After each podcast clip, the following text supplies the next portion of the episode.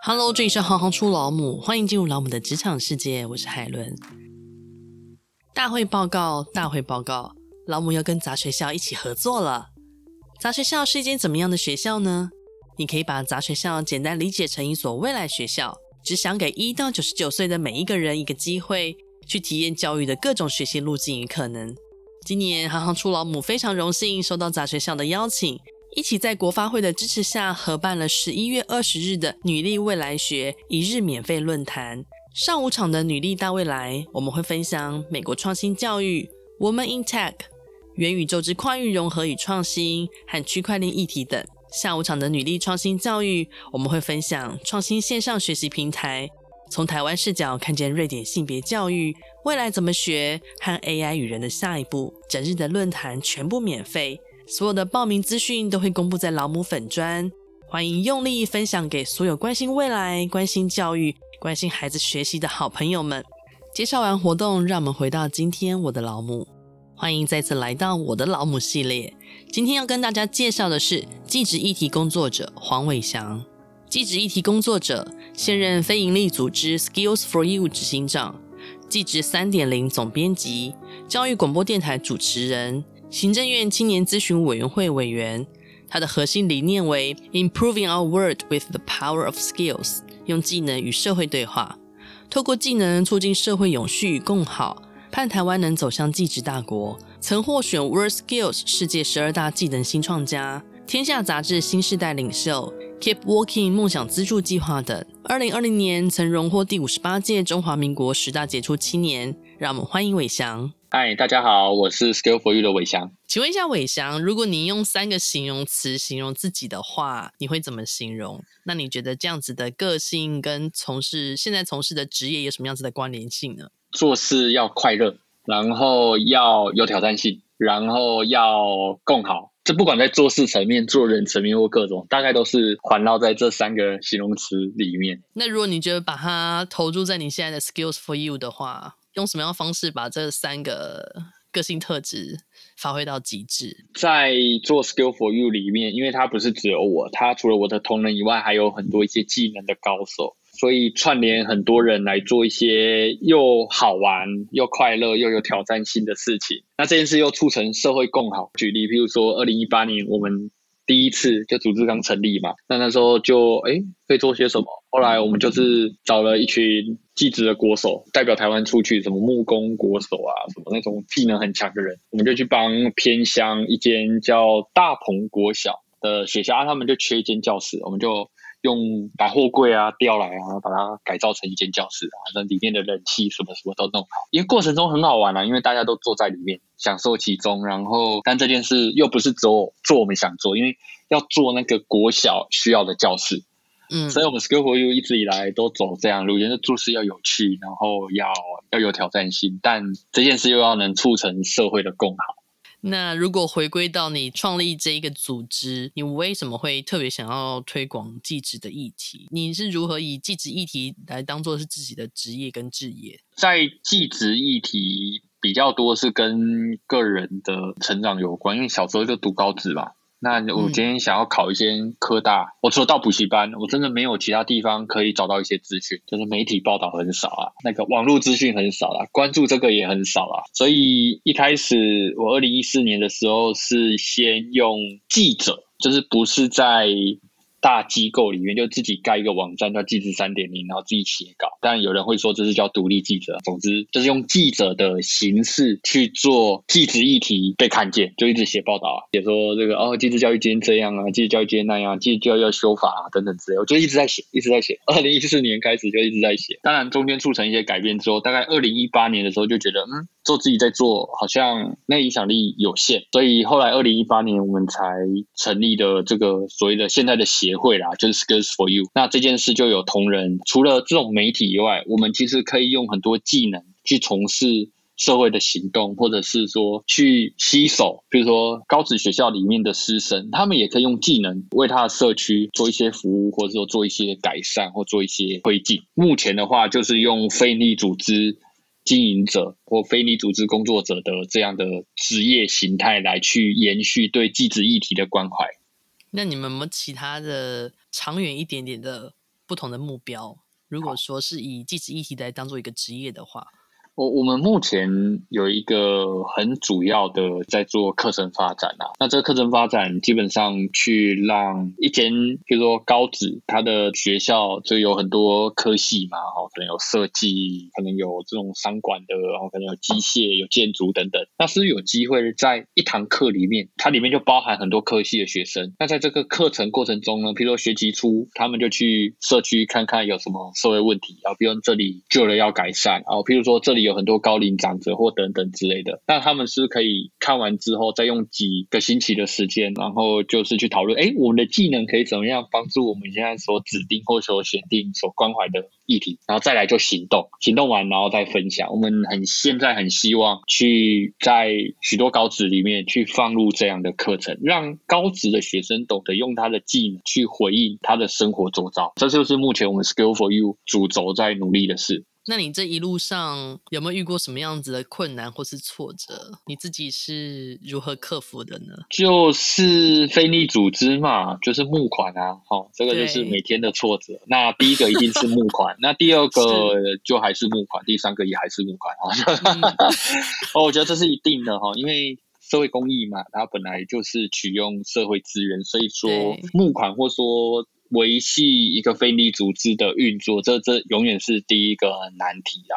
这永远第一个难题。那比如说在疫情期间，其实募款会掉，募款会掉。除了募款以外，就是像我刚刚分享，我们要进到学校做课程，因为我们真的不是，至少我个人，我不是教育家，我也不是这种专业，我们只是把一些不同的领域的这种东西串联起来，然后努力的去做。所以很多时候进做的时候，你还是会遇到一些。专业的挑战，诶，为什么你们可以来协助老师？为什么？就这个一定会遇到的哈。嗯、所以觉得这些都是比较财务面跟推动面啊。那最难忘的经验是蛮多的，但我觉得我至少分享一个啦。嗯，记得我在一四年在做报道开始，那过几年大概就开始会有些演讲到学校去分享你在技职教育看到了什么，尤其对国中端，因为国中老师要协助学生去选高中还高职，那他们大部分都不是读技职背景出来，所以那时候就会开始有些演讲。我印象很深刻的就是有一次被邀请到嘉义一间国中。演讲那时候真的蛮穷的，因为你要一开始做这个都满是自己兼家教，然后贴钱。去了之后，他不是当天给我那个演讲的讲师费，他就是可能就是他有核销的程序，所以他之后才会给我。然后后来呢，我就走走走，就就是要回去嘛。我身上还有那个我自己买的那个订好的高铁的回程票。可大家知道吗？嘉义高铁站离那个市区又非常远，这个你要走到那里真的。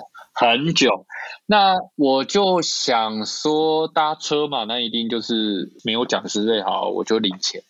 对。后来发现啊，我领不出钱，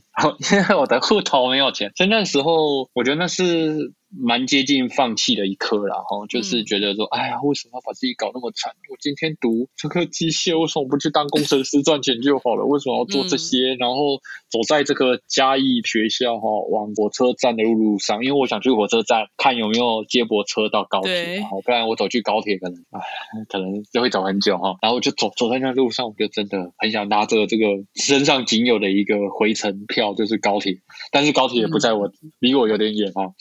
那个路上是真的蛮，你真的就是那种回。当然后来我因为到了火车站，好像就是有一些接驳车。总之我就是没有花到钱，就是坐到嘉义高铁，然后又顺利之后就回到北部。但我觉得那一件事情够我大概沉默、沉思、思考大概好几个礼拜了哈。就是为什么做这件事啊？对因为我那时候大概因为我是硕士二年级，就二零一四年开始在慢慢在做这件事。那那时候也大概说二、说三、说四啊，发生这件事应该已经没有在学校了，然后都已经做可能二零一五、二零一六已经做了两三年了，我就已经你知道那几年就是都是兼家教，然后边对做，偶尔有一些稿费，所以他蛮让我想放弃的啊，我永远都记得那一刻啊啊，想放弃的这个经验很多，但是最想放弃的是这一个。那如果说聊聊你的母亲，你的母亲对于你的人生，或是对于你现在职业的选择，或是一路上求学，有没有一些比较特别的印象？当我跟我妈开口说我要做这个事情，但我自己也讲不清楚的时候，我觉得那一个时候是蛮彼此不知道怎么面对彼此。不知道怎么面对彼此，因为你知道吗？大人就是哎啊，你不是读完机械工程系就应该去当工程师哦。然后我就在想、嗯、啊，我还年轻，我应该还可以 do something，嗯，对不对？所以那时候就很那个，但后来大概经过这种比较尴尬期的一两年之后，而且我不能这样嘛，你总是就是你知道吗？这就是心照不宣，然后故意某些就大家吃饭，故意有些东西就不聊到。但是彼此都 不知道怎么开口，这样很奇怪嘛？哈、嗯，你总是要面对亲戚，面对很多，所以那时候我就用了一个方式哈，我提供给各位听众朋友，就是如果你想要做一件事，我觉得这招蛮有用的，我就找了一天，就跟我妈说，唉，我这个做这件事，我也不知道会做成这样，但是呢，我现在放弃是不可能的，但我现在人生还很长，所以我大概就是，譬如说我二十六岁，我二十六岁呢。就是可能给我个两三年，那如果我在二十六岁还没有做到一个，哎，我们觉得可以当一个职业或工作的时候，我就回去当工程师，对不对？不是要讲的好像工程师是随便都可以当哦，不是这样子，就是我还可以再去 去找工作。你有第二选择，哦，对，我还是去找工作。但是在这之间呢，我跟你讲，我会我会透过家教，我会透过什么方式，我会养活自己，然后每个月可能还是有一点孝亲费。哦，拿回家里，然后我就这样子，就我们讲好了，二十六岁前，嗯，我就让我自己来，哦，啊，我不会搞到负债，我也不会去借什么地下钱庄，嗯、我就是会这样子去做，嗯、啊，我怎么做，我也让你知道了，哈，啊，对，停止点我也让你知道，就是我觉得当这种比较理性的沟通的时候，我觉得那个妈妈是可以接受的，而且很多时候，其实你去跟别人沟通的时候，你得先让自己接受，就是你知道自己到底在干嘛，因为很多人就是想要做一个梦的时候，他。没有太多具体的东西说想要怎么做啦，对，他只有一个很模糊的概念，所以我觉得那一次把一些事情想清楚，好好讲之后，我觉得那个是对家里的沟通是蛮重要的，因为人家至少你知道你在干嘛，哦，比如就说，哎，我的小孩怎么突然有一天变了，哦，然后突然说要去做什么职业，就是在教育现场现在很常看见到，比如说有个学生，哦，他要去当 YouTuber，哦，他要去当什么什么之类的，哈。所以我觉得很多时候，可能母亲呢、啊，她不够理解我们看到的东西，我们也不够理解站在她的角色面对亲戚或什么的担忧，对不对？年夜饭总是要吃嘛，哈，啊，这个亲戚总是还是会关心一些现实的问题。那所以我，我我觉得这他是我那时候印象蛮深刻跟我妈的沟通，所以他非常相信你，对不对？就只能相信啊，因为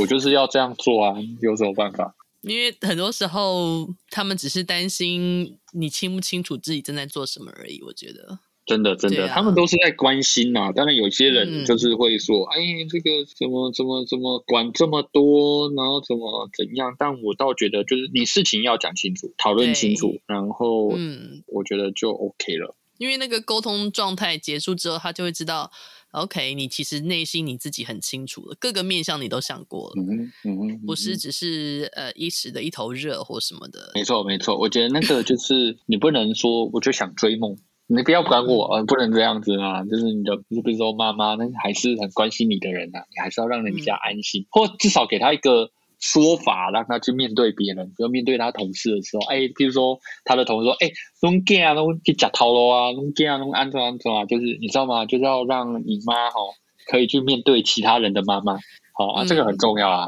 啊，嗯，如果说有机会跟刚出社会的自己说一段话，你会说什么？可是其实你还那么年轻，我很常被问这个，但我每次回答都一样，就是人生嘛，就是你怎么样，就是这么一次。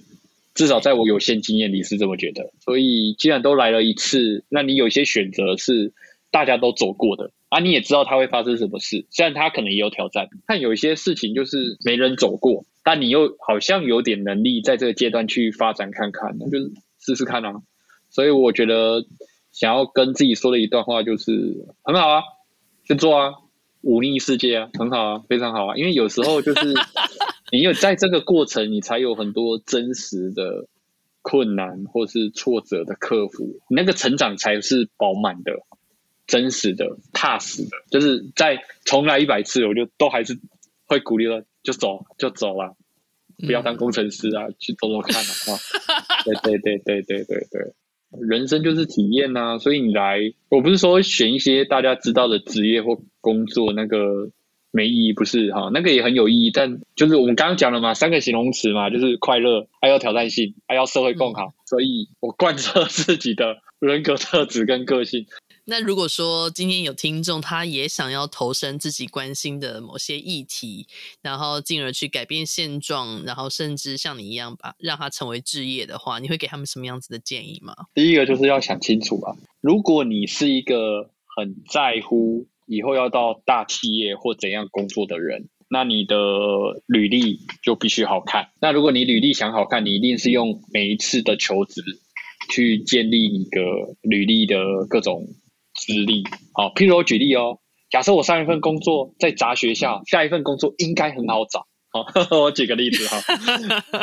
所以我觉得对于这样，你要先想好你自己以后的这种，这都是机会成本嘛。你选 A 就是没有 B，你选 B 就是没有 A。好，你选了 A 或 B 就没有 C，就是一样的道理。所以很多时候你得先想你会失去什么或获得什么。那当然，如果你今天有机会哈，在某一个领域你走出了一个你个人的品牌，那当然要去跳很多单位，那当然是不用讲的啦。但是你不一定会走出这个嘛，所以你要去想，我今天投入的，比如说我就投入三年，那你要有心理准备，就是哦，我可能三年后什么都没有，存款花光，然后归零，然后哎获得一些经验。但是呢，这个经验是在职场上可以用，或是说别人是认可，那是另外一回事。我当初就是没有想清楚，我可能我觉得我现在也还没有想清楚，所以我才这样一直走。但是我觉得我当然是鼓励大家去闯自己的，可是，在闯自己的之前，这些事情你要觉得你能不能接受最差的状况，永远都把最差的状况把它想清楚。啊，如果这个你觉得哦哦，其实也还好嘛，那你就去走走看。对不对？但如果你觉得啊，天哪，这个会影响这么多，哦，那我觉得你可能不要说这个结果你无法承受，你就是决心不足，你就不要这样子，就会痛苦。因为你在过程中你就会看，因为我举例了哈、哦，我在刚开始当这种自己写稿记者的时候，我就看到很多机械工程系的这种。同学啊，都是每个都当工程师啊，然后慢慢结婚啊，然后慢慢的逐科买房啊，然后就是你那个会一定会有各种比较。嗯、那你要很清楚知道自己当下累积的不是某种收入，它累积的是社会资本跟某种能力。那这种累积是不是自己想要的，跟自己需要的，跟自己未来要成为怎样人的时候，我觉得这件事想清楚之后，其他都不是问题。那就怕很多人这个就想不清楚，他也不敢想清楚。可能他们怕被动摇，对，我也那么觉得。所以其实很多这种什么要不要成为置业、成为职志、成为各种的，我、嗯、我觉得当然他有很多什么心法啊，什么这种捷径。嗯嗯，但我觉得最重要就是诚实、坦诚的面对自己，嗯，能不能接受你走这个时候会遇到怎样的情况啊？如果那个你都可以接受好的一面、坏的一面，我觉得那就冲啊。如果不行。我觉得你还是先冷静一下，先跟自己不要找什么母亲哦，那个都先不要找，先跟自己 谈判谈清楚哦，谈清楚再去跟别人谈，不然你跟别人谈，就是别人一问你也算不出，呃呃，我呃可能吧，先跟自己沟通清楚，反正你只要想清楚，你就走啊，你能承担后果啊，然后不要害人。念一般大学毕业出来的，念完四年之后才觉得自己。不知道以后要干嘛的人，我们之前看了一个报道，百分之五十五哎，因为职校学他是高中的时候他就经历过这件事，这群大学生他是大学在在后面在在延伸四年之后，他才理解这件事情。我我觉得分享两个，一个是你能找到一些你不喜欢的东西，永远是福气。好，这是人生就三去法，先发现呃我不要，好，这个永远这样。好，第二个是我觉得。社会还是一个这种追寻主流啦。唐凤政委有一句话我蛮喜欢的，我永远记得哈，他就说：“与众这个众人的众，与众相同是错觉啊，与众不同才是真实的啊。因为每个人本来就不一样，但你如果想要跟人不一样，你就要找出自己的路哈。就回到我们刚刚的讨论哈，自己要想清楚。那如果你要跟人一样，那你就要想，那这个是你喜欢的，还是你只是？”想要变得跟人一样啊？如果这个你也能接受，或这个也是你想要的，那你当然 OK。你觉得认识职业要从何时开始？我觉得国小生就要开始了啦，因为其实你国中去选哦，没有人可能国一、国二、国三就能知道自己要做什么，对不对？好、嗯、啊，因为他因为我们台湾这个很多学生呐、啊，或者说大家的青春呐、啊。要么在 Switch 前面，要么在电脑前面，要么在手机前面，要么是在补习班，要么在学校，就这样啊。嗯，你没有各种体验。我什么是只体验？比如说去露营，对、啊，去生火，然后去煮东西，就是没有各种人生的体验，你没办法真实有那种现实感，就觉得哦呀，煮饭是这么一回事，还有生火是这么一回事，哎呦，原来做点小木工是这种感觉，对吗？对不对？这个我们大家就是嗯，缺少这种从小到大体验，就跟我们哎呀，跟我们父母工时太高有关了哈，所以这是恶性循环。哦，工会覆盖率还不到十趴了哈，所以我我的意思是说，大家要有机会从小去体验各种的东西，而不是就是哦，今天一个辅导老师来说啊，机械科在学这个，园艺科在学这个，嗯，你讲你的简报，我划我，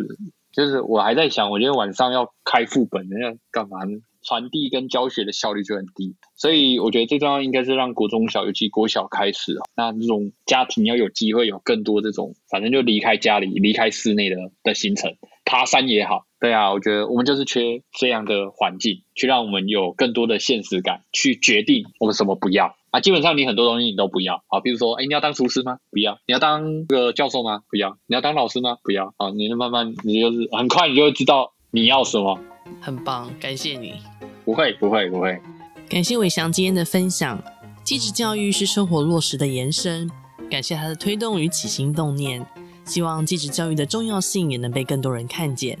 如果你喜欢行行出老母，欢迎以行动力赞助老母，让我们有能量直播更多更好的节目，访问更多有趣的职业。如果任何建议，欢迎到脸书粉专留言给我们。谢谢你的支持与分享，我是海伦，我们下次见。